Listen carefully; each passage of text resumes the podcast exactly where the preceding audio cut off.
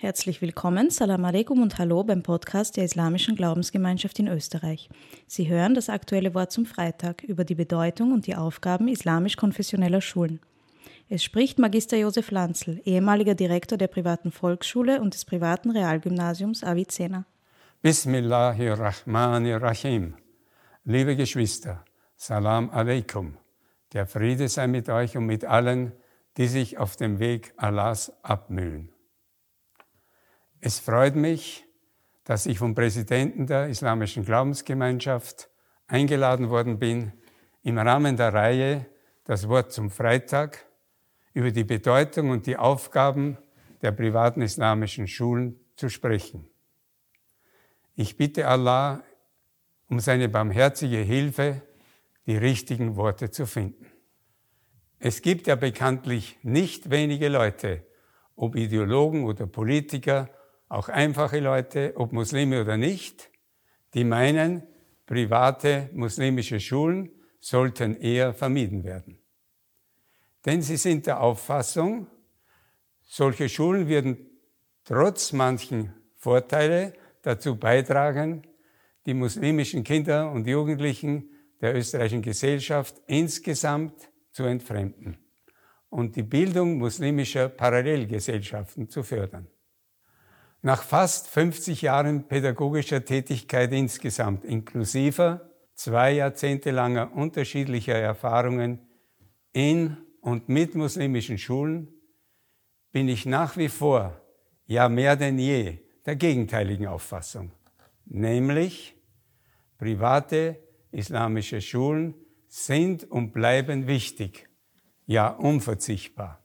Wie viele Probleme und Mühen sie auch den Verantwortlichen, den Lehrpersonen und allen Mitarbeitern solcher Projekte verursachen mögen. Das möchte ich hier ganz kurz begründen. Der Unterricht unserer Kinder in privaten Schulen erfolgt nicht durch Abkapselung und Absonderung der Gesellschaft.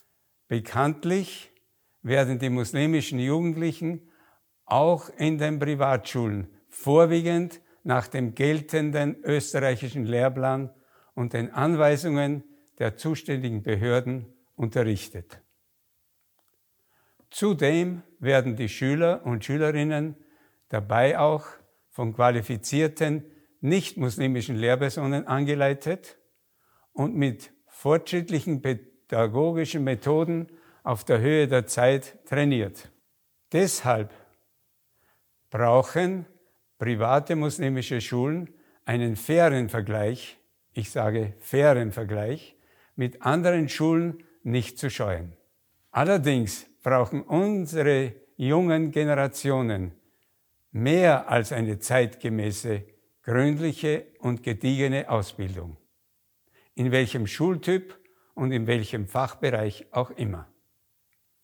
Sie brauchen auch mit einem etwas vieldeutigen etwas altertümlichen Begriff ausgedrückt, eine Bildung. Und zwar eine Bildung, die mehr ist als bloße Ausbildung. Kurz gesagt, sie brauchen eine Herzens- und Charakterbildung. Auf unsere jetzige besondere Situation bezogen heißt das, unsere jungen Angehörigen sollen als unser größter Schatz, unser kostbarster Schatz, in einem relativ geschützten Raum lernen, eine echte und feste Gemeinschaft auch untereinander zu bilden. Und zwar über die kulturellen, sozialen und nationalen Grenzen ihrer Vorfahren hinaus. So sollen sie wirklich gemeinschaftsfähig werden, dass sie nicht nur miteinander leben, sondern auch wirklich und langfristig kooperieren können.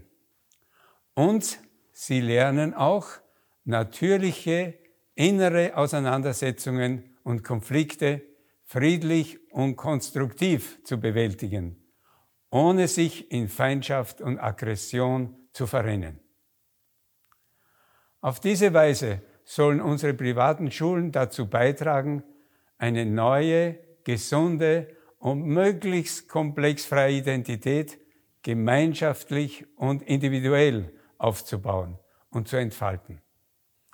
Mit einer solchen Bildung und Identität, mit einem derartigen Bewusstsein und einem solchen Charakter ausgestattet, werden unsere Jugendlichen zu eigenständigen, selbstbewussten und optimistischen Erwachsenen, die über die Schatten ihrer Herkunft springen, sich beruflich gut etablieren und nicht eine bloß passive Rolle in der Gesellschaft spielen. Sie werden vielmehr befähigt, gesunde, religiös gefestigte Familien zu gründen und beteiligen sich aktiv am gesellschaftlichen Leben. Ja, nicht wenige von ihnen werden mutig, aber ohne Fanatismus und Extremismus sich gemeinsam mit anderen kritischen Bürgern gegen negative Tendenzen in unserem Land zum Widerstand zusammenschließen. Also keine bloßen Duckmäuser, modische Mitläufer und konsumorientierte Spießbürger werden. Was kann sich eine Gesellschaft Besseres wünschen als solche charakterstarken, ethisch stabilen und ausgeglichenen muslimische Mitbürger, die sich auch in einer schweren Krise nicht von bedenklichen moralischen Auswüchsen und gewalttätigen Tendenzen mitreißen lassen. Doch damit nicht genug. Gute muslimische Schulen liefern unsere Nachkommen, also auch Enkel und Enkelinnen, gerade aufgrund ihrer besonderen religiösen und kulturellen Herkunft einen weiten Horizont für die Zukunft. Wenn sie die Chancen nützen und sich wirklich anstrengen.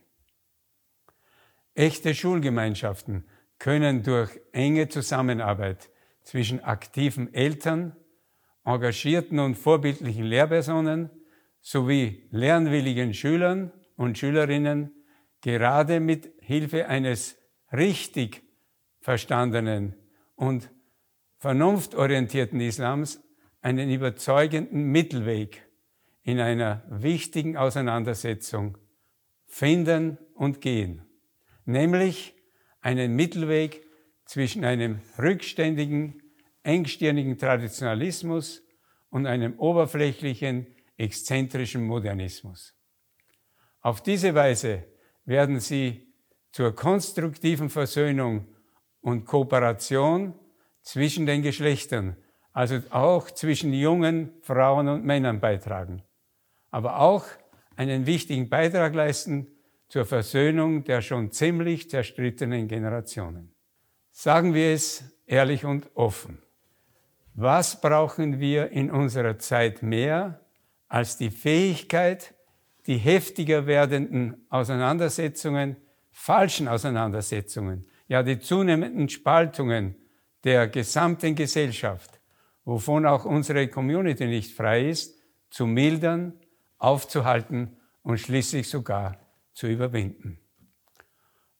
Ohne falsches Pathos möchte ich hier ausdrücklich betonen, unser Land, besonders Europa und die ganze Welt werden die schwere Krise der Pandemie mit allen ihren Folgen nicht bewältigen, wenn die fundamentalen Werte der Einigkeit, der Zusammengehörigkeit und des Friedens auf der Basis von Gerechtigkeit, Fairness und Mitmenschlichkeit verloren gehen.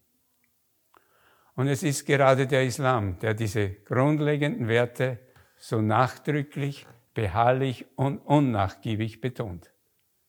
Was benötigen wir also mehr als die richtige Mobilisierung des großen Potenzials der kommenden Generationen, auch mit Hilfe der Privatschulen. Allerdings natürlich zusammen mit den Moscheen und anderen Einrichtungen privater und öffentlicher Natur und selbstverständlich durch die Mithilfe der Eltern.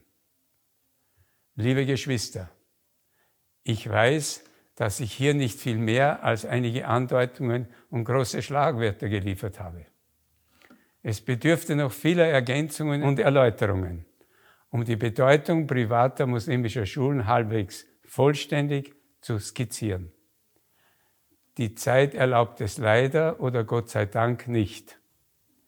Denn Sie haben dadurch die Chance, meinen fragmentarischen Gedankenaufbau sinnvoll zu ergänzen und Kraft ihres Verstandes zu vollenden. Vor allem aber bitte ich Sie, unterstützen Sie alle Initiativen zur Gründung und Verbesserung unserer Schulen. Lassen Sie mich mit zwei bekannten Aussagen enden, die sich besonders an die Eltern und Lehrpersonen wenden. Der berühmteste deutsche Dichter betonte bezüglich der Bedürfnisse der Kinder in einem prägnanten Satz. Das Wichtigste, was Kinder brauchen, sind Wurzeln und Flügel. Was wir unter Wurzeln unserer Kinder verstehen, die auch durch die Schule immer mehr in die Tiefe gehen und stärker werden sollen, bedarf keiner weiteren Erläuterung.